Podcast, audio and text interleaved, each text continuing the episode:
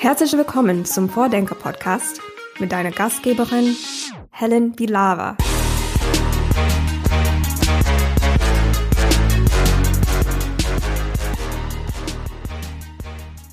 Begriffe wie Transformation, Innovation oder Kreativität, die benutzen wir hier im Podcast oft.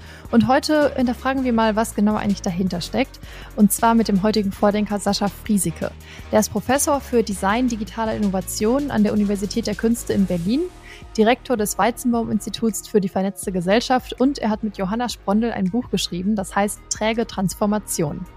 Und ich habe im Gespräch mit ihm vor allen Dingen gelernt, dass Innovation eben nicht nur in Sprints, Hackathons und Workshops stattfindet, sondern eben auch manchmal in Ruhe und in Langeweile entsteht und vor allen Dingen in langfristigen Prozessen in der Praxis umgesetzt werden muss.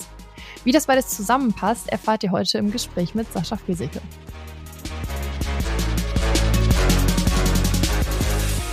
Ja, hallo und herzlich willkommen im Vordenker-Podcast. Ja, vielen Dank, mich zu haben. Gerne, gerne. Äh, wir starten immer hier, indem wir das Gespräch von der vorherigen Folge so ein bisschen fortsetzen. Ähm, und es darf immer der aktuelle Gast eine Frage mir mitgeben für, den nächsten, für die nächste Folge. Und ich habe beim letzten Mal gesprochen mit Michael Rothgang, der leitet unter anderem den Innovationsbericht NRW. Und er wollte gerne wissen. Man hat eine Aktivität, und dann gäbe es eigentlich im Nachhinein sehr viele Dinge, die man lernen könnte für andere Kontexte und diese Möglichkeit äh, wird häufig nicht wahrgenommen. Wie können wir das sicherstellen, dass wir im Nachhinein nochmal nachschauen, was ist denn eigentlich dabei rausgekommen, was können wir lernen aus den Aktivitäten? Oh, das kommt ja total aufs Projekt an.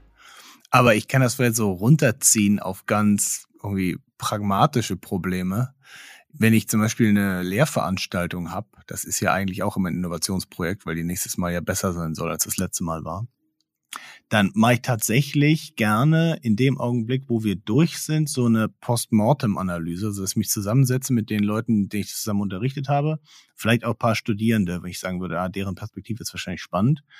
Und schreibe mir alles auf, was mir einfällt, was man besser machen könnte und leg das dann ab. Und typischerweise macht man ja so eine Veranstaltung nur einmal im Jahr oder sowas. Dann habe ich zumindest ein Dokument, was ich nächste Mal wieder angucken kann. Also ich denke, in, also halt in vielen Projekten so ein bisschen, du feierst, dass das fertig ist, aber machst dann nicht, dich noch einmal hinzusetzen und mal alles aufzuschreiben, was jetzt noch frisch ist. Und in dem Augenblick, wo man diese Information eigentlich wieder bräuchte, ist es wahnsinnig aufwendig, die zu bekommen. Oder es ist schon so ein bisschen vernebelt im Kopf. Mhm. Also ich denke, es gibt nicht die eine Antwort darauf, aber ich glaube schon, wenn man sich am Ende nochmal zusammenreißt und sagt, können wir nicht einmal aufschreiben, was unsere Learnings waren. Und auch wenn wir es nur in ein Dokument packen, was man wieder aufmachen kann, wenn man in einer ähnlichen Situation ist, dann wäre mir schon ganz häufig geholfen. Und wie ist es eigentlich so im Forschungsalltag, wenn du ähm, irgendwelche Paper schreibst oder Bücher? Ähm, hast du da manchmal auch irgendwelche Methoden zu evaluieren, was es jetzt für einen für Einfluss, keine Ahnung, auf die Gesellschaft oder auf die Wissenschaft hatte? Oh, das machen wir sehr viel. Also ich bin leite ja ein Forschungsinstitut und wir sind aktuell in der Projektförderung des Bundes, Weizmann-Institut für die vernetzte Gesellschaft. Wir sind hier so 150 bis 180, je nachdem wie, wie man zählt, Leute in Berlin, die halt zu Digitalthemen forschen. Und wir haben natürlich ständig die Frage, ist das, was ihr macht, relevant? Sowohl einmal in der Forschung selbst, als aber auch tatsächlich im Transfer oder im Dialog mit der Gesellschaft. Und das ist tatsächlich gar nicht so trivial. Also für die Forschung selbst haben sich im Laufe der letzten Jahrzehnte eine ganze Reihe Metriken entwickelt, wo es unglaublich viel Debatten darüber gibt, was die eigentlich messen. Also da, da könnten wir eine eigene Folge drüber machen, wie schwierig es ist, akademische, akademischen Impact zu bemessen. Ein mhm. Beispiel ist, dass man sich Zitationen anguckt. Und dann gibt es bestimmte, also wie oft wurde ein Text zitiert. Und dann gibt es Texte, die zum Beispiel eine neue Methode beschreiben. Und die werden wahnsinnig viel zitiert. Aber nur weil die Leute das anwenden, hatte das einen größeren Impact als eine spann etwas Spannendes, was man tatsächlich empirisch rausbekommen hat. Das sind so Streitfälle, die es im Wissenschaftlichen gibt. Aber es gibt eine ganze Menge ähm, Instrumente, die man nutzen kann, um zu gucken, resoniert, was wir gemacht haben, irgendwo in der Community. Bei mir persönlich ist eigentlich diese Kennzahl immer gar nicht so spannend, wie eher so qualitativ nennen wir das. Also einfach Feedback, was man bekommt von Leuten, wo man sich gedacht hat, ah ja, wenn die das interessieren würde, das wäre gut. Also wenn mir Leute, nachdem ich was geschrieben habe, sagen, ah, ich wünschte, ich hätte das geschrieben, dann ist mir das eigentlich viel wertvoller, als wenn ich sehe, das haben 2000 Leute gelesen. Mhm. So. Und außerwissenschaftlich ist nochmal viel komplizierter. Ich unterrichte in, ich war früher an einer freien Uni in Amsterdam und unterrichte nach wie vor einen Kurs und zwar unterrichte ich einen Kurs für die ähm, Doktorandinnen da. Doktoranden, Doktorandinnen, wie sie mit ihrer akademischen Arbeit gesellschaftlich irgendetwas bewirken können, einen Impact haben können. Und da, es braucht quasi die Hälfte dieses Kurses, das erstmal zu konzeptionalisieren. Was könnte das denn sein?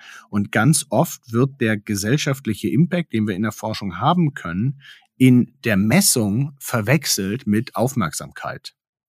Also, mhm. ich kann irgendwas machen, wozu es sehr viele Tweets gibt, weil es lustig ist. Keine Ahnung, ich habe eine Studie gemacht darüber, wie Cannabis auf Affen wirkt. Und Leute teilen das, weil sie denken, ah, das ist ja eine lustige Studie. Es hat aber überhaupt keinen gesellschaftlichen Impact, weil keinerlei Verhaltensänderung oder Einsicht oder irgendwas. Es ist einfach nur, die Leute lachen darüber. Und dann kann ich etwas machen, wo ich gesellschaftlich einen Impact habe, der total wichtig ist. Also wir hatten beispielsweise mal eine Doktorandin in dem Programm, was ich in Amsterdam unterrichte, und die hat Studien gemacht über ähm, Homelessness in größeren, also Obdachlose in größeren Metropolgegenden. Und es gibt in, ich glaube, es ist ein skandinavisches Modell, das nennt sich Housing First oder was in die Richtung, wo es darum geht, dass man als allererstes Leute in eine Wohnung bringen muss, bevor man sich um irgendetwas anderes kümmert. Während in vielen anderen ähm, Metropolregionen wohl es andere Abläufe, ich stehe da nicht so tief drin, ich hat das nur erklärt, äh, es andere Abläufe gibt, dass man beispielsweise sich erstmal darum kümmert, dass die Leute irgendwie einen Job kriegen sollen oder dass sie irgendwie äh, psychische Betreuung bekommen sollen und so weiter. Und irgendwie in diesen skandinavischen Modellen hat sich wohl gezeigt, dass dieses Housing First einen wahnsinnigen Effekt hat. Und ihre Arbeit war sehr stark in Amsterdam mit der, mit der Gemeinde zu überlegen, können wir das hier implementieren? Das ist nichts, was eine riesige Aufmerksamkeit hat. Also darüber tweeten nicht tausende Leute. Das ist auch nichts, wo es sehr viele Nachrichtenartikel zu gibt. Das ist nichts, was ich irgendwie auf Social Media teilen kann, weil der Impact, den sie macht, tatsächlich irgendwie in Dialogen mit den zuständigen Behörden stattfindet, kann aber einen riesigen Impact haben für sehr viele Leute, deren Leben das verändert. Und mhm. das messbar zu machen, ist unglaublich schwierig. Das heißt, es muss, man muss eigentlich immer so eine Kombination finden aus, was ist denn eigentlich die Form von Impact, die hier entsteht? Und wie können wir zeigen, illustrieren, erklären, dass das ein gutes Investment unserer Zeit war, uns damit zu beschäftigen. Und das ja ist, ist, eine, ist eine große Herausforderung für die Wissenschaft. Super spannende Beispiele. Ähm, wer das, wen das noch mehr interessiert, empfehle ich nochmal die Folge mit äh, Lambert Heller. Mit dem habe ich auch über diese Themen gesprochen, ähm, Impact von Wissenschaft und Open Science. Ähm, genau, da passt es auf jeden Fall sehr gut zu. Grüße an Lambert. genau, ihr kennt euch. Ja, ja, viele Jahre. Ja, genau, das war auch eine sehr schöne Folge. Ähm, genau, aber lass uns dann gerne inhaltlich einsteigen in das, äh, wozu du forschst, ähm, und zwar in das Thema digitale Transformation. Ähm, was genau, vielleicht erstmal nur Transformation an sich, ohne den digitalen Aspekt. Was macht eine Transformation aus deiner Sicht aus? Also, es ist ganz interessant, weil ich dazu ja eigentlich gar nicht richtig forsche, sondern ich habe letztes Jahr ein Buch geschrieben und dieses Buch ist entstanden, weil ich auf unglaublich vielen Events und Vorträgen und irgendwo eingeladen war, wo es immer um digitale Transformation ging. Und ich das Gefühl hatte, hier passiert immer wieder ähnliche Muster und immer wieder funktioniert das nicht so richtig. Und eigentlich müsste man das mal beschreiben, was da los ist. Ist aber nicht so, dass ich quasi das erforscht hätte, sondern mehr gesagt habe, in der Forschung haben wir da eigentlich schon eine ganze Menge zu. Das müsste man nur einfach mal irgendwie einfacher, handgreiflich erklären. Mhm. Und jetzt zu deiner Frage der Transformation. Eine Transformation, wenn man jetzt einfach nur das Wort nimmt, dann steckt ja schon drin, dass das eine grundsätzliche Veränderung bedeutet.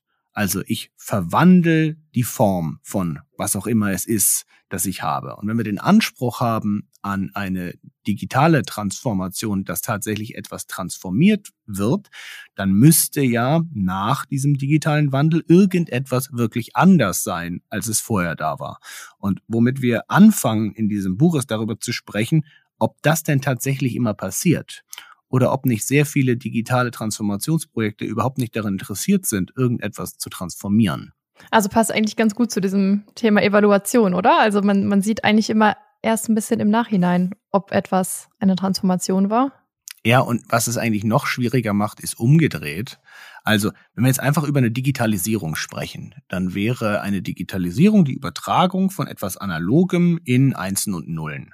Und das kennen wir auch alle in, sagen wir mal, in so einem behördlichen Kontext. Es gab früher einen Brief und jetzt gibt es diesen Brief als PDF. Oder es gab ein Formular und jetzt gibt es dieses Formular als PDF. Da ist genau gar nichts transformiert. Es ist immer noch genau der gleiche Ablauf und es sind immer noch in dem Formular irgendwelche Fragen drin, die kein Mensch beantworten kann, weil man nicht genau weiß, was das jetzt heißt. Aber es ist jetzt digital. Es ist nicht mehr analog. Ich muss es nicht mehr auf Papier ausfüllen, sondern ich kann ein PDF ausfüllen. Das Tolle daran ist, dass die Person, die den Auftrag kriegt, dieses Formular zu digitalisieren, genau weiß, wann sie ihren Job fertig gemacht hat, wann das gut ist. Wenn ich nämlich dieses PDF neben das alte Formular lege und sage, ja, sieht genau so aus, ist genau das Gleiche. Alle Fragen sind genau so, sieht aus wie unser Blatt Papier, ist jetzt halt ein PDF, die Digitalisierung ist gelungen. Und die Herausforderung einer Transformation ist, dass ich eben nicht weiß, was genau am Ende rauskommt, weil es eben ein Verwandlungsprozess ist. Also ein ganz einfaches Beispiel, was wir in unserem Buch beschreiben, ist die so unsere Landkarte, unsere Straßenkarte. Früher hatte man irgendwie als Beifahrer dann so einen Falkplan und hat versucht, den auseinanderzukriegen und am Ende wieder zusammen. Und dieses Ding, wenn wir das einfach nur eins zu eins transformiert hätten, dann hätten wir heute wahrscheinlich irgendwie eine iPad-App, wo man ständig umfalten muss. Und stattdessen hat sich die Karte digital transformiert. Das heißt, die Karte kann jetzt ganz viele Dinge, die unsere alte Karte nicht konnte, weil sie auf Basis digitaler Technologien funktioniert. Also sie kann uns auf einmal sagen, vor dir ist ein Stau. Oder sie kann dir sagen, wo das Benzin am günstigsten ist. Oder sie kann dir sagen, welche der Raststätten am furchtbarsten ist, an denen du vorbeikommen wirst. So, und das sind alles Sachen, die unsere alte Karte nicht konnte. Wo wir aber nicht wussten, dass unsere Karte das können müsste, in dem Augenblick, wo man losgelaufen ist, zu sagen, lasst uns mal unsere Karte digital transformieren. Das ist jetzt ein Prozess, der hat halt Jahrzehnte gedauert, bis man irgendwie da gelandet ist, wo wir heute sind. Er war aber inhärent ergebnisoffen. Also man wusste nicht, wann ist das Ding fertig, wann ist das gut und wie genau sieht diese Transformation aus? Und wenn man sich gerade anguckt, wie so digitale Transformationsprojekte in, im staatlichen Tun aussehen, dann tun die sich ganz oft unglaublich schwer mit dieser Ergebnisoffenheit. Also da soll was rauskommen, wo ich noch nicht genau weiß, wie es aussehen wird. Ich weiß nicht genau, wann ist das fertig. Ich weiß nicht genau, ist das die richtige Richtung. Und es kann sein, dass uns später was anderes einfällt, dass wir es nochmal anders machen müssen. Und das ist für staatliche Akteure total unangenehmer Prozess. Deswegen mögen die dieses, lass uns das mal digitalisieren und wir wissen, wann es fertig ist, wenn nämlich das Formular aussieht wie unser Brief von vorher, viel lieber, weil sie damit umgehen können, Projektplan schreiben können und das jetzt natürlich im Kleinen klitzekleines Beispiel, man könnte sich das viel größer für irgendwelche Aktenberge vorstellen. Ähm, dann kann man schön aufschreiben, was müssen wir alles tun, um dieses Ziel zu erreichen. Dann können wir es budgetieren und dann können wir loslaufen. Während Transformationsprozess alleine zu budgetieren ist unglaublich schwierig, weil wir wissen ja gar nicht, wann sind wir fertig. Unsere Karte ist nie fertig. Ein Witz von digitalen Innovationen ist, dass die für Unfertigkeit entworfen werden. Also, dass ich ständig irgendwelche Updates habe. Das hatte ich nicht früher in klassischen analogen Prozessen. Und damit tun wir uns tun wir uns schwer. Und das ist so ein, eine wichtige Unterscheidung zwischen einer Digitalisierung und eben einer tatsächlichen digitalen Transformation. Mhm. Da hängen ja dann eigentlich vor allen Dingen ganz viele organisatorische Fragen und Prozesse mit zusammen. Also ihr habt auch geschrieben, das fand ich sehr schön, Gesellschaft kann Technik nicht einfach bestellen wie ein neues Modeaccessoire. Und dann wäre jetzt so ein bisschen die Frage, sondern, also wie sonst? Was müsste sozusagen die Person in der Verwaltung äh, machen, die jemanden beauftragt, äh, digitalisiert diesen Antrag, damit eben nicht das eins zu eins kopierte PDF rauskommt, was einfach nur dem vorherigen Formular entspricht? tatsächlich passiert das relativ oft, dass es einfach bestellt wird. Es gibt diesen schönen Begriff von Technochauvinismus, dass man also ein soziales Problem sieht und einfach eine Technologie draufwirft, die gerade en vogue ist und zu sagen, so, und jetzt habt ihr da Technologie, dann müsste dieses soziale Problem doch gelöst sein. Und eigentlich hängt die, die Krux von der ganzen Geschichte in diesem Begriff des sozialen Problems. Also typischerweise lösen wir ja in der sozialen Transformation kein rein technisches Problem. Darin sind wir auch typisch üblicherweise gar nicht so schlecht. Also wenn es wirklich nur ein rein technisches Problem ist, dann kann irgendwie die Technik sich damit beschäftigen und neue Lösungen finden. Womit wir uns schwer tun, sind diese soziotechnischen Probleme. Also wo Technik und Mensch ineinander greifen müssen, damit es funktioniert. Und typischerweise muss das halt ein Aushandlungsprozess sein, wo man relativ iterativ sich damit auseinandersetzt, wie man denn damit umgehen könnte. Und diese Iteration ist total zeitaufwendig, braucht halt ein Aufeinander zugehen, ein Miteinander reden und verstehen, wie setzt ihr bestimmte Dinge ein, wie können wir das besser machen. Aber man sich das sehr einfach vorstellen kann, ist so die äh, digitale Transformation von unserer Schulbildung. So, da müssen ja die Lehrerinnen und Lehrer mitspielen, damit es funktioniert. Damit die mitspielen, müssen die natürlich in einen Dialog eingebunden sein zur Veränderung dieses soziotechnischen Problems. Also ich kann nicht einfach sagen, schaut mal, hier ist jetzt ein digitales Whiteboard, jetzt ist eure Lehre besser. Mhm. So, und, und das ist aber gleichzeitig eine Herausforderung, für die man in typischer Weise einem halt etablierten, langwierigen, alten Prozess überhaupt keinen Raum hat. Also Lehrkräfte haben ja keine Zeit dafür, zu experimentieren mit irgendwelchen Technologien, Ideen zu entwickeln, wie sie damit ihre Lehre verändern würden. Oder dann sogar an Lehrpläne zu gehen und zu sagen, das müsste man eigentlich anders machen. Das müsste man auch transformieren auf Basis der technischen Möglichkeiten, die wir jetzt haben. Sondern es wird ja immer nur quasi an einer Schraube ein bisschen gedreht und gesagt, jetzt machen wir das mal mit einem digitalen Whiteboard oder jetzt macht er den Unterricht genau so, aber als Videocall, mhm. anstatt zu überlegen, wie würde denn Unterricht komplett anders funktionieren, wenn ich sage, im Kern dreht er sich um einen Videocall. Das heißt, wir brauchen ja mehr Raum zum Experimentieren und die Menschen, die betroffen sind sozusagen von dem Problem oder die das dann in der Praxis umsetzen müssen, die müssen irgendwie mitmachen. So, das wären so zwei Kernpunkte. Genau, wir nennen das in dem Buch mit so einem Konzept, wir nennen das skeptische Neugier. Also ich brauche eine Neugierde das muss mich interessieren, wie könnte ich denn auf Basis dieser Technologien anders an Probleme herangehen? Wenn ich diese Neugierde nicht habe und das grundsätzlich ablehne und sage, nee, wir machen weiter, Unterrichtsbeispiel wieder, wie wir das immer gemacht haben, dann wird nichts passieren. Auf der anderen Seite brauche ich aber auch eine gewisse Skepsis, dass halt nicht einfach nur die Anwesenheit von irgendeiner Buzzword-Technologie von alleine dafür sorgt, dass alles besser wird.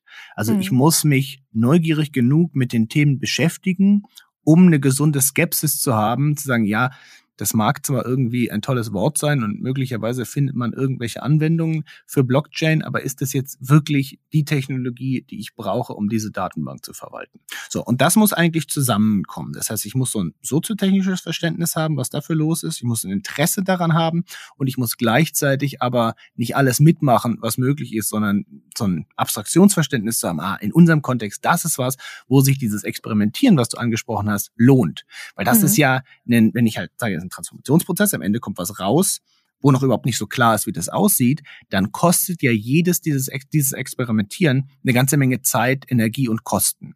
Und da muss ich ja Entscheidungen treffen, wo ist das wirklich sinnvoll? Und diese Entscheidungen können eigentlich nur aus so einem soziotechnischen Verständnis getroffen werden und eben nicht aus einem, das ist eine Technologie, über die gerade alle reden, das sollten wir auch machen. Eigentlich würde ich jetzt denken, dass das, was du beschreibst, also worauf man irgendwie achten müsste, dass es eigentlich so ziemlich dem entspricht, was Design Thinking irgendwie ähm, postuliert und auch Design Sprints, also dass man irgendwie sich an einem Problem orientiert, dass man verschiedene Gruppen einbezieht, dass man experimentiert, auch kritisch Feedback, Dinge wieder verwirft und eben schnell irgendwelche Prototypen entwickelt. Aber ich habe eigentlich so ein bisschen aus eurem Buch rausgelesen, dass du das eher kritisch betrachtest, solche ähm, Innovations- Sprints-Methoden.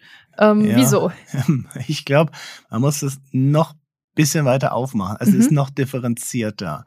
Ich glaube, diese Methoden haben deswegen eine Daseinsberechtigung, weil da was rauskommt. Also ich kann eine Gruppe von Leuten nehmen, die keinerlei Innovationsvorkenntnisse haben, kann mir so ein Design Thinking Coach nehmen und kann die fünf Tage in so einen Prozess reinwerfen und am Ende kommen da irgendwelche Ideen raus. Immer. Der Prozess ist so angelegt, dass am Ende etwas rauskommt. Und das ist der große Unterschied dazu, wenn ich diese Leute ohne so ein Prozesskenntnis darüber, wie Innovation, wie Kreativität funktioniert, einfach mit der Aufgabe betrauen würde, entwickelt mal was. Dann würden die nach fünf Tagen nicht wiederkommen mit und hier ist wie wir uns so einen ersten Prototypen vorstellen. So, mhm. das ist die Daseinsberechtigung von dieser Methode. Und das ist bei einem Sprint relativ ähnlich, wobei Sprint ja ein Term ist, der viel, viel loser gebraucht wird. Also es gibt irgendwie diese Sprints, wo Leute reingeschoben werden, die eigentlich nie Innovation machen, um zu sagen, jetzt macht mal ganz schnell irgendwas.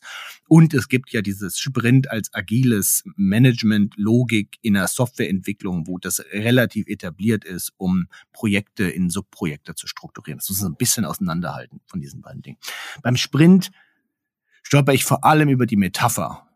Also es kann ja nicht sinnvoll sein, ständig zu rennen dann läuft irgendwas schief. Machen wir im Alltag ja auch nicht. So, und wenn ich das Gefühl habe, wir müssen da sprinten, da sprinten, da sprinten, dann sage ich immer, das kann irgendwie nicht so richtig die Lösung sein, dass wir überall sprinten. Aber ich glaube, das kommt sehr stark aus der Metapher. Aber wenn wir jetzt wieder zum Design Thinking gehen, dann große Daseinsberechtigung, am Ende kommt irgendwas raus. Das große Problem davon ist, ganz oft kommt Quatsch raus. Und es kommt ganz oft Quatsch raus, weil die Methode dafür gar nicht korrigieren kann. Also wenn wir komplexe Probleme haben, dann wissen wir eigentlich so aus der Psychologie, und wir haben jetzt etwa, naja, 70 Jahre relativ intensive Forschung darüber, wie Kreativität funktioniert, dass ich für Kreativität beispielsweise Freiräume, Zeit, Langeweile brauche, die Möglichkeit brauche, Dinge zu verdauen. Es gibt, wir alle kennen das, dass wir irgendwie, wenn wir über so komplexe Probleme knobeln, dann haben wir irgendwann, wenn wir eigentlich was komplett anderes machen, so ein Aha-Moment oder wir sind spazieren oder wir sind unter der Dusche und uns fällt so ein, ah, so könnte man das machen.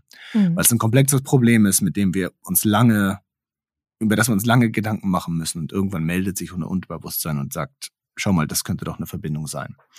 In so einem Sprintprozess oder so einem Design Thinking Prozess ist dafür eigentlich keine Zeit vorgesehen, sondern die, der ganze Prozess ist darauf aufgebaut, dass man Zeitknappheit hat. Alles wird zu alles wird getimeboxt, alles wird mit zu wenig Zeit versehen.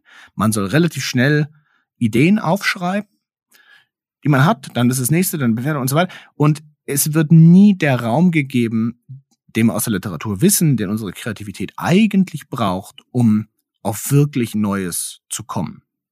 Und deswegen kann ich von der Schaffenshöhe mit so einer Methode auch das nicht vergleichen mit Leuten, die halt wirklich kreativ oder innovativ arbeiten und den Freiraum haben, da wirklich drüber nachzudenken und die Zeit zu investieren. Typischerweise wird das ja aber angewendet in Kontexten, wo die Leute eben diesen Freiraum nicht haben, sondern die wären für ein paar Tage aus ihrem Alltag rausgenommen und zu sagen, und jetzt machen wir mal Design Thinking, damit wir hier wenigstens Ideen haben, was wir weiter machen könnten. Und dann ist die Frage gar nicht, ist die Methode gut oder schlecht, sondern ist es besser als nichts? Also wenn wir das nicht machen würden, wären sie dann besser gestellt, als wenn wir das machen würden. Mhm. Und das ist immer eine, eine Abwägung. Was ich eigentlich will, also gerade mit meinen Studierenden beispielsweise, dass die verstehen, wo kommen solche Methoden her? Was wollen die? Was machen die im Inneren?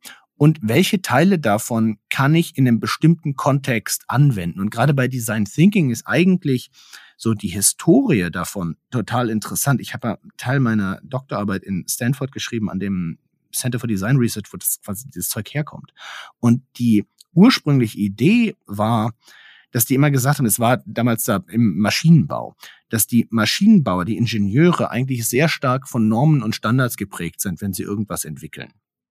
Und dass aber Leute, die aus einer aus dem Design kommen, also die Architektur machen oder Modedesign oder irgendwas in die Richtung, viel stärker aus so einer Nutzerperspektive denken. Und sollte man nicht den Ingenieurinnen, Ingenieuren stärker beibringen, wie sie aus dieser nutzenden Perspektive denken können. Und da ist mit Sicherheit was dran.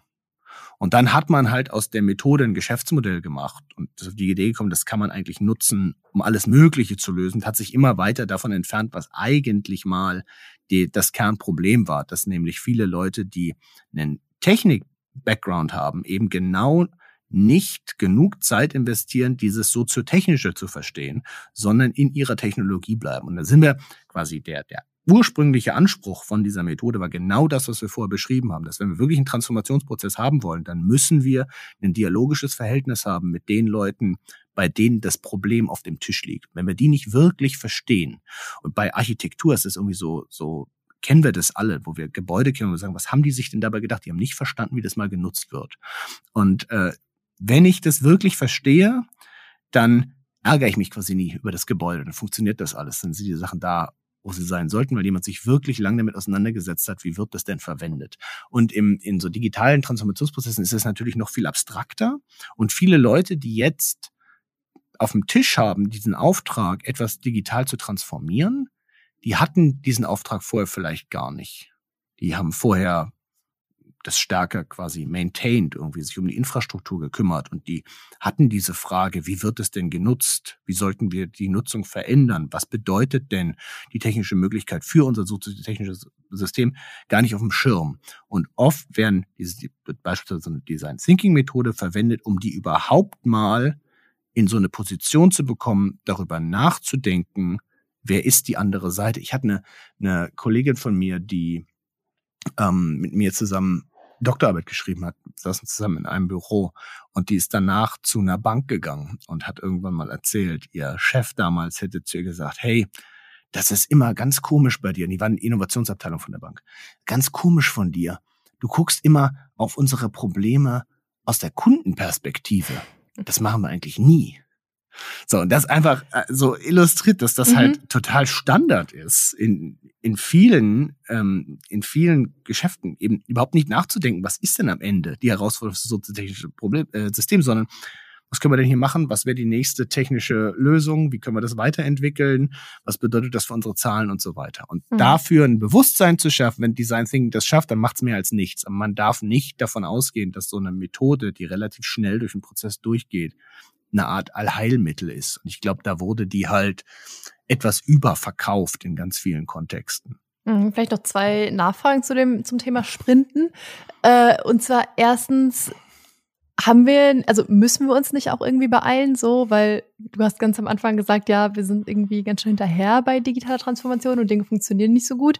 So, brauchen wir diese Geschwindigkeit vielleicht nicht auch? Und zweitens, so aus meiner Erfahrung, vielleicht habe ich auch einfach in meinem Alltag sonst zu wenig Räume, in Ruhe kreativ zu sein. Aber so meine kreativsten oder meisten Ideen kommen, glaube ich, schon aus solchen Sprints. Also wenn jemand sagt, okay, ihr habt eine Minute und jeder schreibt so viele Post-its voll wie möglich, so, dann denkt man erst, ja, haha, da kommt ja nie was Gutes raus, aber irgendwie häufig auch doch.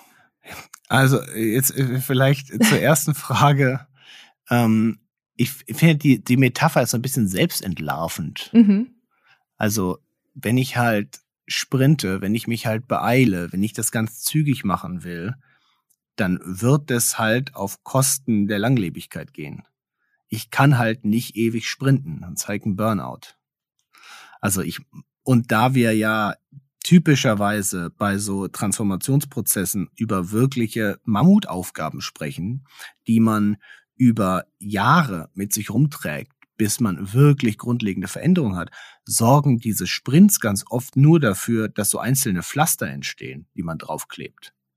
Weil die Energie, die ich quasi habe aus so einem Sprint, um da wirklich was zu verändern, halt nicht reicht, um wirklich das Ganze zu durchdringen. Also unser großes Problem, gerade wenn wir uns irgendwie so die öffentliche Verwaltung angucken, ist, dass wir eine unglaubliche Fahrtabhängigkeit haben und um etwas zu verändern, extrem dicke Bretter bohren müssen, weil wir nicht einfach abschneiden können, was war bis jetzt da.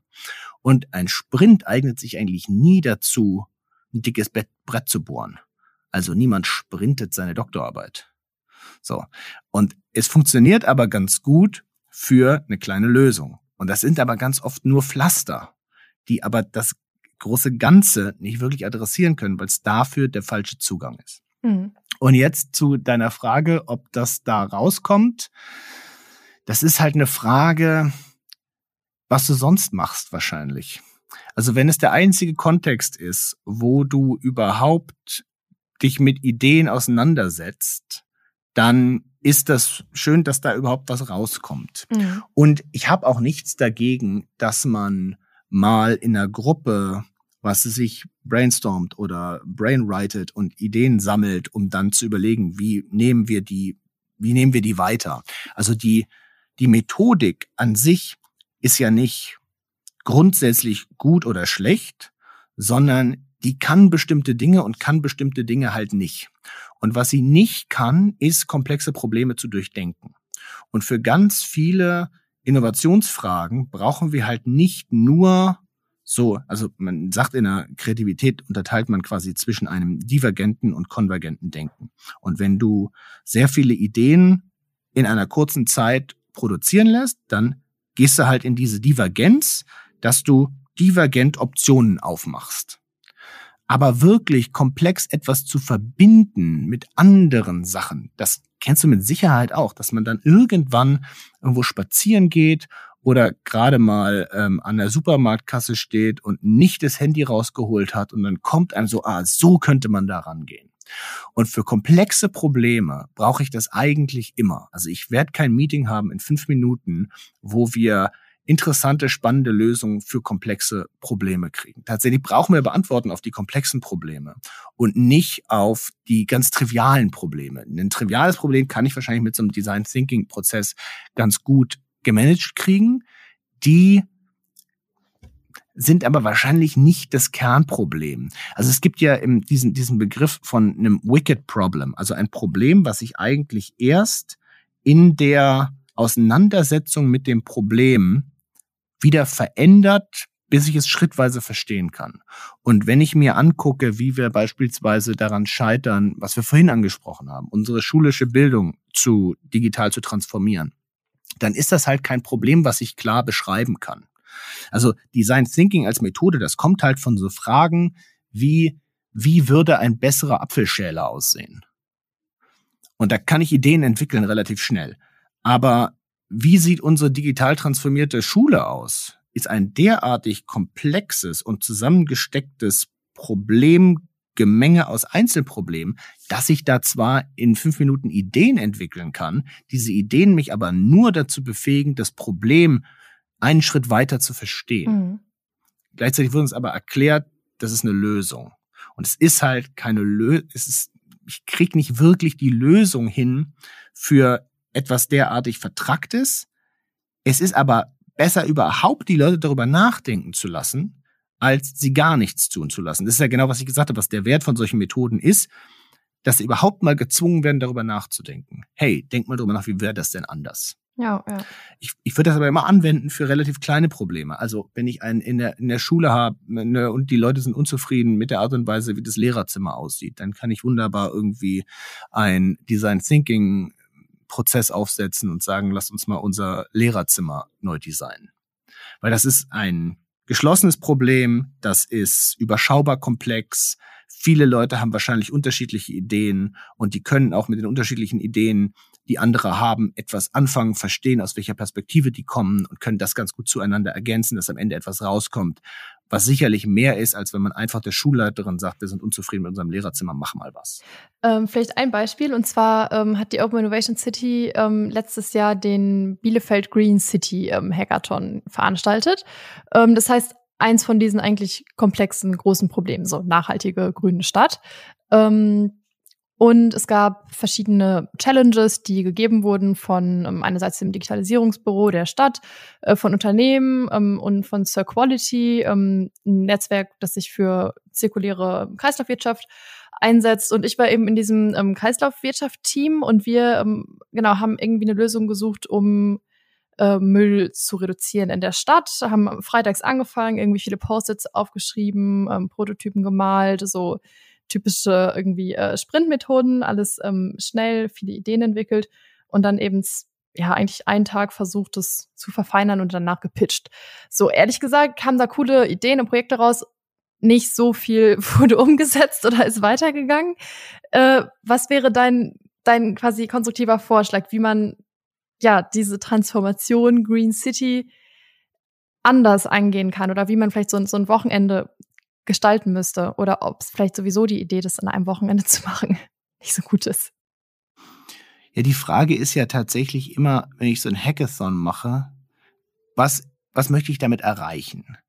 Und was du beschreibst, steht ja nicht im Widerspruch zu dem, was ich vorher gesagt habe. Was ihr gemacht habt, ist, es ist ein relativ komplexes Gesamtproblem und ihr habt es runtergebrochen in kleinere Teilprobleme. Und angeschaut können wir einzelne Lösungen finden für kleinere Teilprobleme.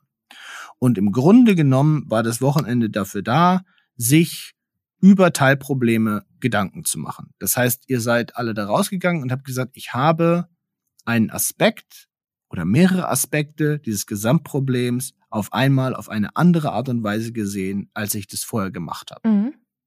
Und wenn das das Ziel ist vom Hackathon, dann hat der Hackathon ja sein Ziel erreicht. Das Problem ist nur, dass ein Hackathon gerne angekündigt wird als Problemlöser.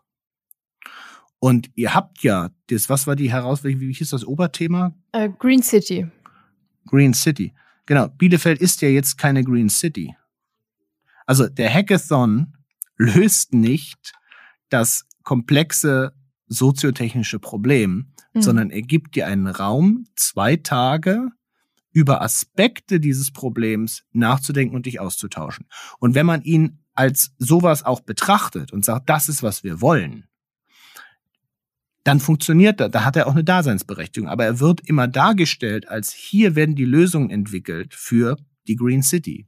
Und jeder, der mal in einem Hackathon war, kann sagen, zwei Jahre später ist das Problem des Hackathons nicht grundsätzlich gelöst worden, weil man den überhaupt nicht gesehen hat als den Auftakt eines intensiven Auseinandersetzungsprozesses, sondern als singulären Event. Wir machen jetzt mal ein Hackathon, nach zwei Tagen haben wir ganz viele Ideen, dann schauen wir, ob wir Teile davon umsetzen. Und das ist natürlich immer so ein bisschen, ähm, klingt ein bisschen gemeiner, als ich es eigentlich meine, weil ja dieses Leute zu einem Thema zusammenbringen und mehrere Tage die Köpfe dazu zusammenstecken, in sich einen großen Wert haben kann. Also alleine das Netzwerk, was du aufbaust durch deine Anwesenheit und die tatsächliche Interaktion mit Leuten zu dem Thema, kann ja in Zukunft, wenn du weiter daran arbeitest, total wertvoll sein und kann helfen, weitere Dinge zu verstehen oder einfach jemanden anrufen zu können, wenn man weiß, wir haben doch da schon mal zusammengearbeitet. Aber es wird halt zu oft so getan, als sei das bereits etwas, was ein großes Problem lösen kann, während es eigentlich eine Auseinandersetzung mit dem Thema ist und eine Vernetzung und eben sich die Zeit zu nehmen, das ist, was ich bei Design Thinking genau auch gesagt habe, es ist ganz oft besser als nichts, Leute mal mehrere Tage rauszunehmen aus ihrem Tagesgeschäft und zu sagen, jetzt beschäftigen wir uns damit mal und denken mal darüber nach. Okay, also an sich schon mal ähm, gute Ideen für sich genommen. Dann jetzt natürlich die große Frage, was noch? So, wie müssen wir unsere Arbeitsabläufe, unseren Alltag vielleicht bei der Arbeit ändern, um wirklich große digitale Transformationen auch angehen zu können? Hm? Also, was ich beobachte, ist, dass eben ganz viel in so Leuchttürmen und kleinen Einzelprojekten gedacht wird. Man kann sich auch so ähm, irgendwie digital oder Smart City Strategien von vielen Städten angucken. Und was die eigentlich da drin machen, ist ganz oft, dass sie nur sammeln, was haben wir an Einzelprojekten.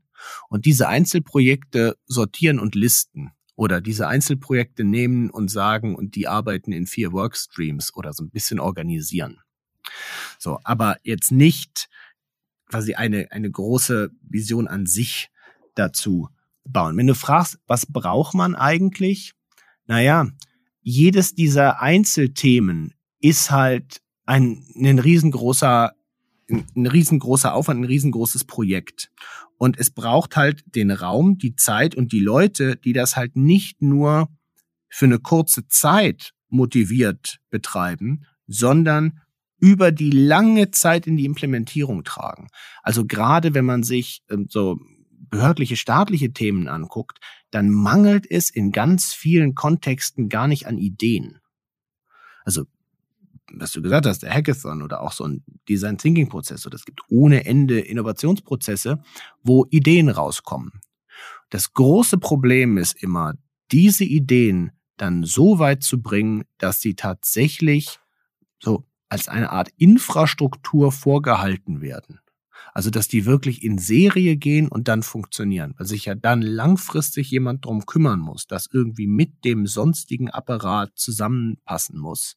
Und da, gerade in dieser Schnittstelle aus der Entwicklung, die ja ganz oft relativ bunt, relativ flexibel, relativ turnschuhig und irgendwie t-shirtig ist, auf eine im Kern immer noch sehr klassische äh, irgendwie Kurzarmhemd und braune Schuhe Behördenstruktur trifft, die dann auf einmal dafür sorgen soll, dass die langfristige Implementierung funktioniert. Und in meiner Erfahrung ist es genau diese Übergabe bei ganz vielen Innovationsprojekten der Knackpunkt, an denen ja das Ganze so ein bisschen nicht zerbricht, sondern mehr so ins Regal gestellt wird. Mhm, aber T-Shirt aus, Krawatte an, reicht ja wahrscheinlich nicht, um dieses, ich sag mal, Mindset oder den, den Prozess wirklich zu ändern.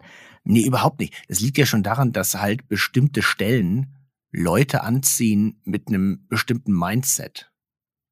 Also die Leute, die sagen, ach, mich interessiert es, irgendwie Innovationen zu machen für meine Region, sind ja andere Leute als die, die sagen, ach, mich interessiert so eine Sachbearbeitungsstelle in der Behörde total. So, schon alleine das ist, ist ja jedem klar, jeder hat die sofort vor Augen und kennt die und sieht die. Und das werden wir nicht komplett aufbrechen können. Das heißt, man wird damit leben müssen, dass man diese Struktur hat. Und man kann natürlich mit irgendwie viel Arbeit, Weiterbildung, guter Führung auch behördliche Strukturen ein bisschen dynamisieren. Aber auch das ist wieder ein super dickes Brett. Und dynamisieren in, also was genau meinst du damit? Na, dass ich quasi, also wir haben jetzt diese zwei Fraktionen unterschieden, ja, die mit T-Shirts und Tonschuhen und die mit irgendwie kariertem Kurzarmhemd und ähm, äh, braunen Herrenschuhen. Ja, und ich habe verstanden, so man braucht beide, ne? Die einen haben die Ideen und die anderen müssen irgendwie dafür sorgen, dass es so über kurzen, kurzes Brainstorming hinausgeht. Genau, wir haben einfach beide. Das ist die Struktur. Mhm. Und die sitzen ganz oft auf Stellen, wo wir wissen, wir haben die noch Jahrzehnte. Mhm. So. Und wir geben eben vor, wir nennen das im, im Innovation gerne das Frontend, also vorne, wo die Ideen entwickelt werden. Da wird relativ viel reingetan, dass wir dann irgendwie, was ich eben, einen Sprint machen oder ein Event machen oder irgendwie eine Ausstellung machen oder ganz viel auch partizipativ machen, dass irgendwie eingesammelt wird von zivilgesellschaftlichen Gruppen, was sind denn Ideen, was man machen könnte. Das heißt, es mangelt eigentlich in keiner Kommune, die ich kenne, grundsätzlich an Ideen, sondern es mangelt dann darin, aus dieser Vielfalt, diesem Ideenreichtum, diesen Möglichkeiten, die wir haben, tatsächlich in dem Verwaltungsdenken etwas zu machen, wo das angenommen wird, implementiert wird und umgesetzt wird. Und was ich meine mit dem Dynamisieren ist, natürlich kann ich Leute, die in einer Verwaltung sind, auch in gewisser Weise bewegen, motivieren, auch die irgendwie aufschlauen, wie denn kreatives Denken funktioniert und eben Freiräume geben, ähm, Risiken einzugehen. Also ein Kernproblem ist eigentlich ständig, dass ich bei jeder Innovation, bei jeder Entwicklung, die ich habe, ja eine Hypothese habe darüber, wie es besser wäre. Und diese Hypothese ist immer risikobehaftet weil ich kenne die Zukunft noch nicht. Ich weiß nicht, dass das genau funktioniert. Also nehmen wir ein einfaches Beispiel zu deinem Thema Green City, was wir hier in ähm, Berlin hatten, hat man gesagt, dann lasst uns doch mal die Friedrichstraße autofrei machen. So, wissen wir jetzt vorher, ob das eine gute Idee ist, ob die, was ich, die Geschäfte dann besser oder schlechter dastehen, ob die Bevölkerung das annimmt, eine autofreie Friedrichstraße oder nicht, wissen wir nicht. Ist eine Idee, ist eine Hypothese. Und man sagt, eigentlich wäre das die richtige Entwicklung für die Stadt. Lass uns das mal probieren. So. Und typischerweise in einem Verhalt, äh, Verwaltungsapparat werde ich eigentlich nicht belohnt für risikoreiche Entscheidungen. Während wenn ich irgendwie eine, eine kleine Firma gründe und eine risikoreiche Entscheidung treffe und das funktioniert, dann kann ich daraus irgendwie ein Geschäftsmodell machen, dann kann ich daraus etwas kriegen. In der Verwaltung habe ich das Problem, wenn es funktioniert, dann erinnert sich niemand so richtig dran, dass es meine Idee war. Wenn es nicht funktioniert, dann wird sich sofort daran erinnert, dass es meine Idee war und dann kriege ich Ärger dafür, dass ich das gemacht habe. Das heißt, wir haben so ein bisschen eine, eine Umkehr, brauchen aber für Veränderung, brauchen für Innovation ja immer diese, diese Risikofreudigkeit, dass ich in ein Risiko reingehe. Und wenn ich, das ist eben klassischerweise ein großes Problem, dass ich eben in der Entwicklung vorne viele Leute habe mit guten Ideen, die natürlich aber wollen, dass die Verwaltung als Ganzes in das Risiko geht, das zu machen. Und die Verwaltung als Ganzes hat aber immer gelernt, risikoavers zu agieren. Also es fängt mit ganz kleinen Sachen an, wie dass irgendjemand prüfen soll, ob das denn datenschutzrechtlich alles in Ordnung ist. Und diese Person hat eigentlich keinen Anreiz zu sagen, ja, ist in Ordnung, sollten wir so machen, sondern hat immer einen Anreiz zu sagen, das und das sind meine Bedenken, deswegen wäre ich eher dafür, das jetzt gerade mal nicht zu machen. Also ich habe ein ganz triviales Beispiel. Wir hatten hier während Corona ähm, unsere Lehrer auf mehrere Räume verteilt, damit die Leute mit Abstand sitzen konnten. Und dann hat ein Dozent von mir gesagt, na ja, dann macht er Vorlesungen in einem Raum und im anderen Raum überträgt er einfach einen Zoom-Call von sich selbst auf dem Beamer, dass die Leute das sehen können, was er drüben erzählt, weil er das technisch irgendwie hinkriegen kann und zwei Laptops mit hat und dann kriegt er das hin. Und dann hat jemand gesagt, das ist datenschutztechnisch geht das nicht. Zoom ist kein Tool, was wir datenschutztechnisch nutzen dürfen. Und dann hat er gesagt, aber es sind doch meine beiden Rechner. Da ist ja überhaupt kein Studierender angemeldet. Da entstehen ja überhaupt keine Daten von irgendwem. Ja, nee, datenschutztechnisch ist es nicht erlaubt, das zu benutzen. So, das, und das ist für mich so ein wunderschönes Beispiel davon, dass ich halt eine Mentalität habe, die sagt, im Zweifel bin ich dagegen, weil ich eigentlich darauf dressiert bin, risikoavers damit umzugehen. Mhm.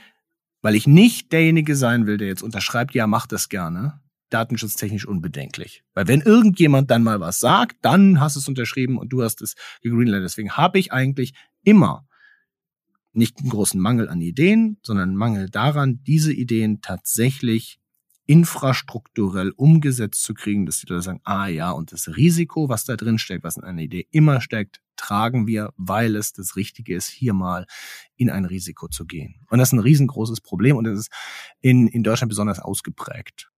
Okay, das sind jetzt ja so Herausforderungen innerhalb einer Organisation, so diese Frontend, Backend, Vernetzung, Dynamiken und so weiter. Ähm, wir haben jetzt ja bei der Open Innovation City auch so diese Idee, dass es eben nicht nur die Verwaltung oder die Stadt gibt, die eine Region transformiert, sondern eben auch andere Akteure, Kultur, die Uni und vor allen Dingen auch Unternehmen, ähm, Zivilgesellschaft eben und auch die Verwaltung, die irgendwie ihre innovativen Ideen und Prozesse ja vernetzen sollten, teilen sollten, um sozusagen so eine große Transformation wirklich umsetzen zu können. Ähm, was ist dein Blick so auf diese, auf dieses Konzept, auf diese Idee? Oh, das ist natürlich total schwierig, mir ein Urteil zu erlauben, ohne da länger Zeit mit verbracht zu haben. Also ich glaube jetzt pauschal zu sagen, das finde ich gut oder das finde ich nicht gut, würde ja irgendwie der der Vielschichtigkeit dieses Gedankens überhaupt nicht gerecht mhm. werden. Ähm, eine Sache, die mir oft auffällt, ist, dass wir so ein bisschen einen Vernetzungsimperativ haben, also dass sehr viel Wert auf Vernetzung gelegt wird, weil neue Ideen entstehen, wenn man Vorhandenes miteinander vernetzt, was auch per se stimmt, dass dann aber also stimmt teilweise. Es gibt auch durchaus Ideen, die entstehen, weil Leute in Klausur gegangen sind und die Sache mal wirklich durchdacht haben, ohne dass da eine riesengroße Vernetzung stattgefunden hat. Ähm, dass dann aber es immer den Raum braucht, das, was man aus der Vernetzung herausgezogen hat, auch tatsächlich umzusetzen. Und ich kann jetzt überhaupt nicht über Open Innovation City Bielefeld urteilen, weil ich das noch nie im Detail gesehen habe. Aber in anderen Kontexten, was ich öfter gesehen habe, ist, dass durch diesen Vernetzungsimperativ, dieses wir vernetzen uns überall, eine große Geschäftigkeit entstanden ist, die dann aber auf Kosten des Freiraums gegangen ist, das tatsächlich auch in der Umsetzung zu bringen und weiterzubringen als nur, ah ja, Ideen und ich habe so viele inspirierende Leute kennengelernt. So, wie das in Bielefeld ist, weiß ich nicht. Das äh, müsstest du mir erklären. Äh, ja, ich würde sagen, es gibt schon beides. Also es ist ja nicht so, dass alle ähm, permanent im Austausch stehen, sondern dass es eher, ich würde sagen, punktuelle Events sind, ähm, ja, wo das eben stattfindet. Und dann gibt's auch so ein bisschen die Idee, es gibt so eine Plattform, die Open Innovation ähm, Plattform, wo es auch so ein bisschen das Ziel ist, ins Crowdsourcing zu gehen oder auch vielleicht so ein Remixing von, von Ideen zu erlauben, die Kombination von Wissen. Ähm, genau, das ist aber, muss ich sagen, jetzt auch noch nicht in der Breite gezündet, aber ähm, da sind auf jeden Fall auch schon diverse Ideen oder Projektanstöße zusammengekommen, ja. Also ich denke, was halt oft unterschätzt wird, ist der Wert von solchen informellen Verknüpfungen zu einem späteren Zeitpunkt. Also die, viele dieser Prozesse gehen ja so ein bisschen davon aus, dass man direkt ein Ergebnis hat oder dass eben aus einem Event etwas rauskommt. Tatsächlich aber Leute in bestimmten Funktionen, die was machen, was ähnlich ist, aber ein bisschen anders, kennenzulernen, gerade in der Region, um dann die Möglichkeit haben, später mit denen in ein Gespräch einzutauchen, wenn man was Konkretes hat, was passfähig ist. Das ist, glaube ich, ein, ein unglaublicher Wert, den man auch total schwierig digital übertragen kann. Denn das kennen wir alle. Wir konnten ganz wunderbar im Zuge von Corona sowas wie eine Sitzung, die eine ganz klare Agenda hat, ins Digital übertragen und dann irgendwie dort auf kleinen Bildschirm machen. Aber was wir nicht übertragen konnten, waren diese Gespräche an der Kaffeemaschine, wo man sich mal austauscht und sagt, ah ja, ich wusste gar nicht, dass die auch irgendwie sowas machen. Ich wusste gar nicht, dass das vom Hintergrund oder das vom Hintergrund ist, dass die in die Richtung was machen. Das behalte ich mal im Hinterkopf. Und wenn ich mal wieder sowas habe, dann melde ich mich bei denen. Mhm. Das hat total gefehlt. Dadurch sind immer weniger dieser neuen Verknüpfungen entstanden. Und wenn gerade lokal so ein das möglich ist, das zu schaffen, dann ist natürlich, dann kommen wir genau wieder zu dem, was wir ganz am Anfang gesagt haben, dass sich der Wert dieser Initiative erst viel, viel später zeigen kann. Also möglicherweise treffen sich jetzt auf Basis von Open Innovation City Bielefeld Leute, trinken gemeinsam Kaffee und erst in fünf Jahren kommen die dazu, mal konkret zusammenzuarbeiten. Hätten sie aber nicht, hätte es diese Initiative nicht gegeben.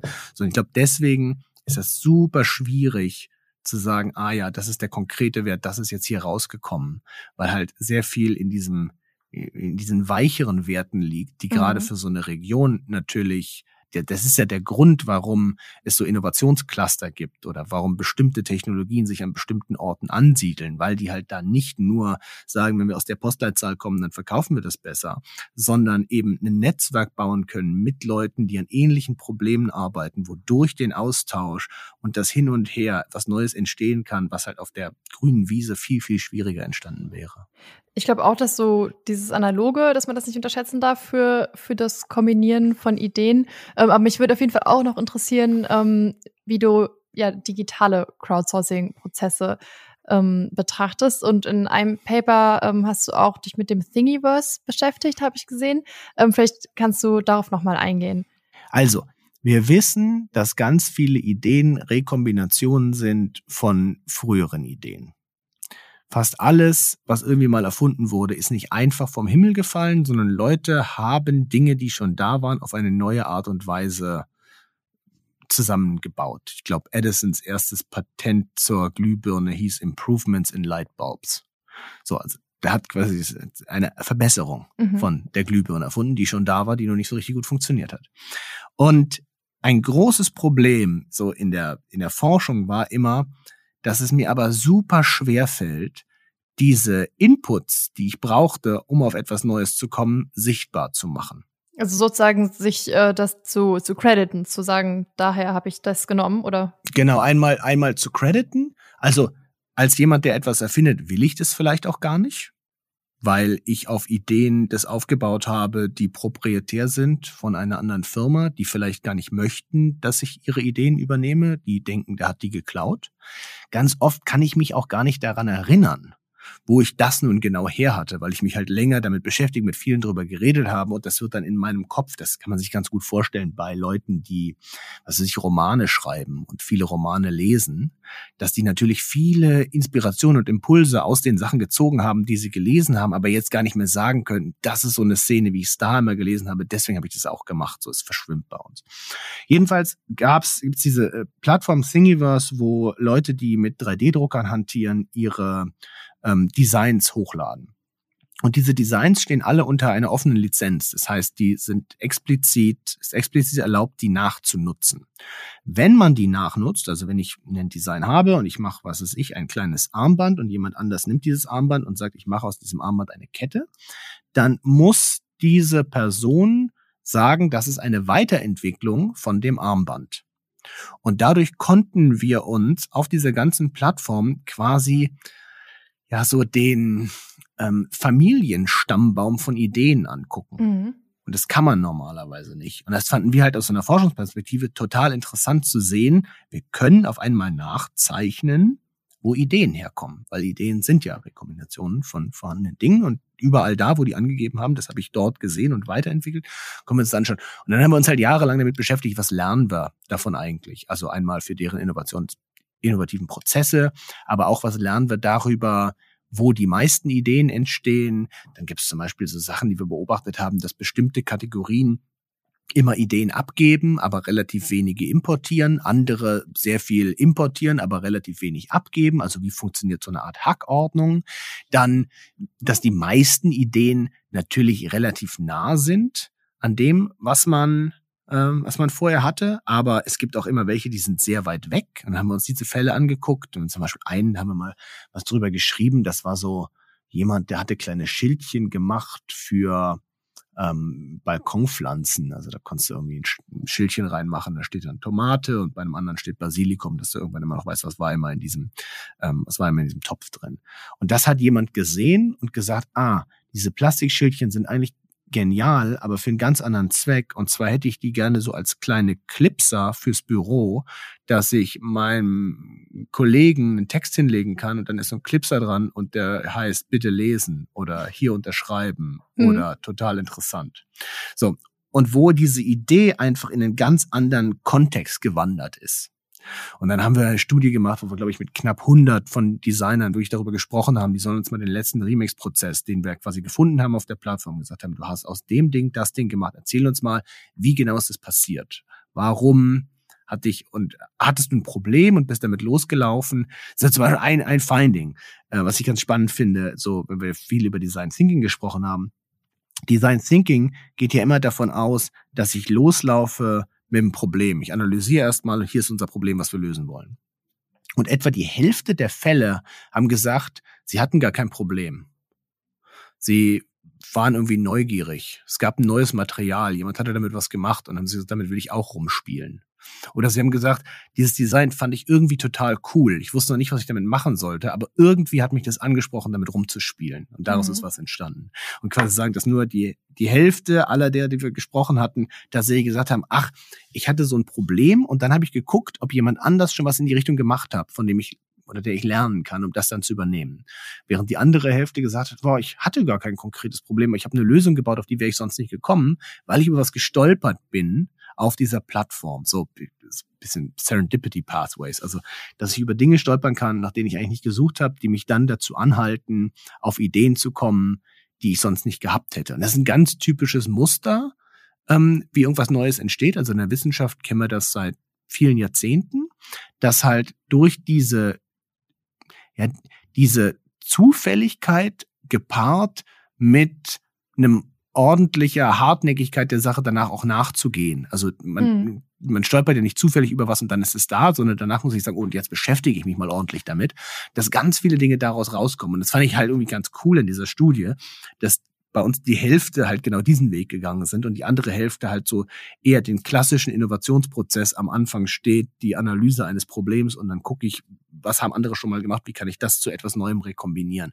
standen, dass es quasi diese beiden großen Wege gibt, damit was Neues entsteht. Vielleicht ist das schon ein, ein Teil der Antwort, diese, diese Neugier, dieses intrinsische Rumprobieren. Auf meine abschließende, etwas größere Frage, weil ich habe mir gedacht, wenn es eigentlich auch innovativ ist oder wenn Innovationen so entstehen, dass wir Dinge rekombinieren, äh, wird dann nicht Technologie bzw. KI das Innovativsein an sich auch irgendwann übernehmen? So, weil Bestehendes neu kombinieren, das ist ja eigentlich etwas, was äh, künstliche Intelligenz sehr, sehr gut kann und dann Texte, Bilder, Software, Programmcode ähm, neu erstellen kann.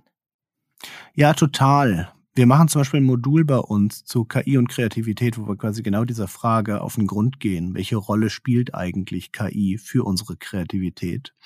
Und die Antwort ist aber komplexer. Eine Innovation ist ja eigentlich immer zweiseitig. Also auf der einen Seite habe ich dieses, diese Neukombination, die so noch nicht da war. Und auf der anderen Seite adressiere ich ein gesellschaftliches Problem oder, oder diese Idee diffundiert dann durch ein eine gesellschaftliches Teilsystem oder eine Gruppe von Menschen. Und dieses Rekombinieren, da kann uns eine KI natürlich super helfen. Also, wenn ich jetzt nur irgendwie so an DALI denke, dann kann ich irgendwelche Sachen eintragen und dann kriege ich, was ich, ein Bild gemalt in einer bestimmten Kombination, wie ich das selber so schnell nicht hingekriegt hätte. Jetzt muss aber irgendjemand ja in diesen sozialen Kontext absteigen und sagen, und deswegen liegt ein Wert da drin. Und das ist tatsächlich etwas, wo wir uns relativ schwer tun, wenn das nur von der Technologie selbst kommt. Also, wo ein einfaches Beispiel ist, ist in der Musik, wo ich eigentlich die Komplexität von Popsongs ganz wunderbar auch von der KI machen können kann, machen kann. Was, ja. Aber genau, wie viele, wie viele KIs stehen denn in den Charts? Und ich finde die, diese Frage quasi ersetzt die KI dann unsere Innovationsfähigkeit, unser, unsere Kreativität, erinnert mich immer ein bisschen an eine Frage, die man so vor 130 Jahren hatte, als das mit der Fotografie so richtig losging, dass man sich gesagt hat, naja, eigentlich die Malerei war immer damit beschäftigt, die Realität abzubilden. Und jetzt haben wir auf einmal ein Gerät, das kann das viel schneller und viel kostengünstiger. Dann gab es große Debatten darüber, dass in Zukunft nicht mehr gemalt werden wird. Und bis heute wird gemalt, aber kaum jemand, der heute als Künstlerin, Künstler wirklich erfolgreich ist, ist damit beschäftigt, möglichst naturgetreu die Realität abzubilden. Mhm. Also es gibt ab und zu so fotorealistische Malerei, aber ich würde sagen, der Großteil der Malerei macht es nicht. Sondern man überlegt sich, was möchte ich denn malen? Und dieses, ich überlege mir, wie gehe ich damit um? Also wie, wie nutze ich Technologie, um in diesen, was wir vorhin gesagt hatten, irgendwie diesen skeptisch neugierigen Aushandlungsprozess zu gehen. Das ist halt was, was wir jetzt genau mit KI sehen werden. Und ich kann mir jetzt natürlich nicht hinstellen und sagen, ich habe die Antworten folgendermaßen, wird KI unsere Kreativität oder unsere Innovationsfähigkeit ähm, beeinflussen, weil genau das ja das ist, was ich vorhin gesagt habe, von diesem Aushandlungsprozess.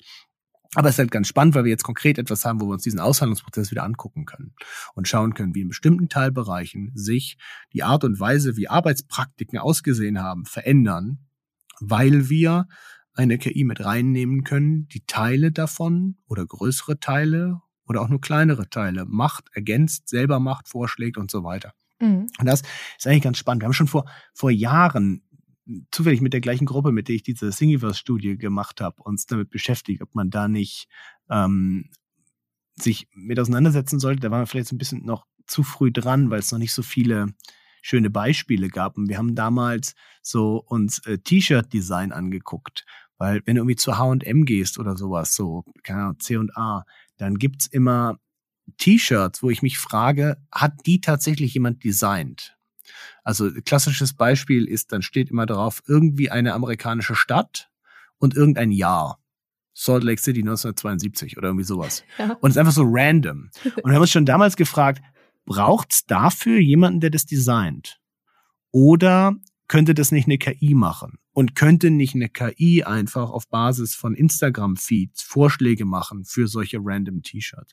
So in die, äh, und dann, was wieder hier, Divergenz, Konvergenz. Also nutze ich die jetzt eigentlich, um viele Vorschläge zu machen oder nutze ich die, um aus den Vorschlägen die auszuwählen, die aufgrund von Trainingsdaten am vielversprechendsten sind. das waren so Fragen, mit denen wir uns auseinandergesetzt haben, das nie so richtig in der Intensität verfolgt, weil ich dann auch irgendwie einen Job gewechselt habe und nicht mehr ganz so viel Zeit hatte für so ähm, Forschungsprojekte an der Seite. Aber ist total spannend. Also die Frage nicht, ob das eine das andere ersetzt, sondern wie verändern sich eigentlich unsere Praktiken angesichts neuer technischer Möglichkeiten. Alles klar. Äh, dann darfst du jetzt noch zum Abschluss einmal kurz selbst kreativ werden und mir noch eine Frage mitgeben, die ich dann in den nächsten Podcast mitnehme.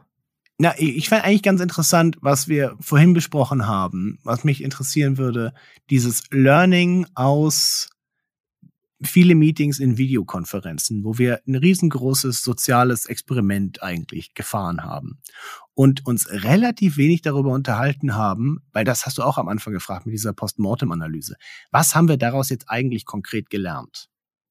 Und da das ja nun mal ein Tool war, um Vernetzung sicherzustellen, haben wir das eigentlich alle gemacht, um sowas wie Innovationsfähigkeit und Vernetzung aufrechtzuerhalten. Und meine Frage wäre jetzt mal runtergebrochen, was waren eigentlich aus, diesen, aus diesem großen sozialen Experiment, ähm, der wir machen alles über Videokonferenzen, die Learnings, wo wir sagen, und das, dafür können wir das jetzt nicht mehr machen.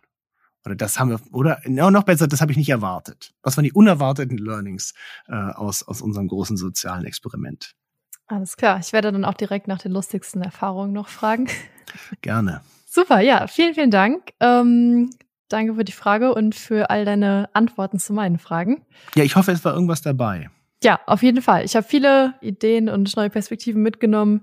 Genau, ich hoffe, alle, die zugehört haben, auch. Gebt uns gerne Feedback, bewertet den Podcast, abonniert uns gerne. Und dann freue ich mich auf die nächste Folge am zweiten Donnerstag im April. Bis dahin.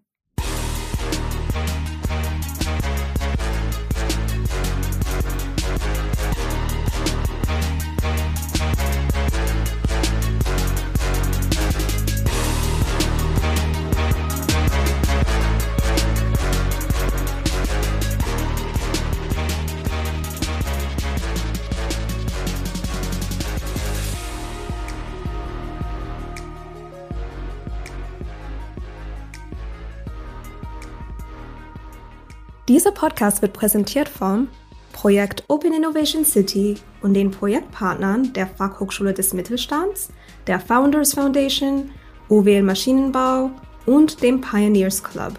Ein besonderer Dank gilt unserem Förderer, dem Ministerium für Wirtschaft, Industrie, Klimaschutz und Energie des Landes Nordrhein-Westfalen.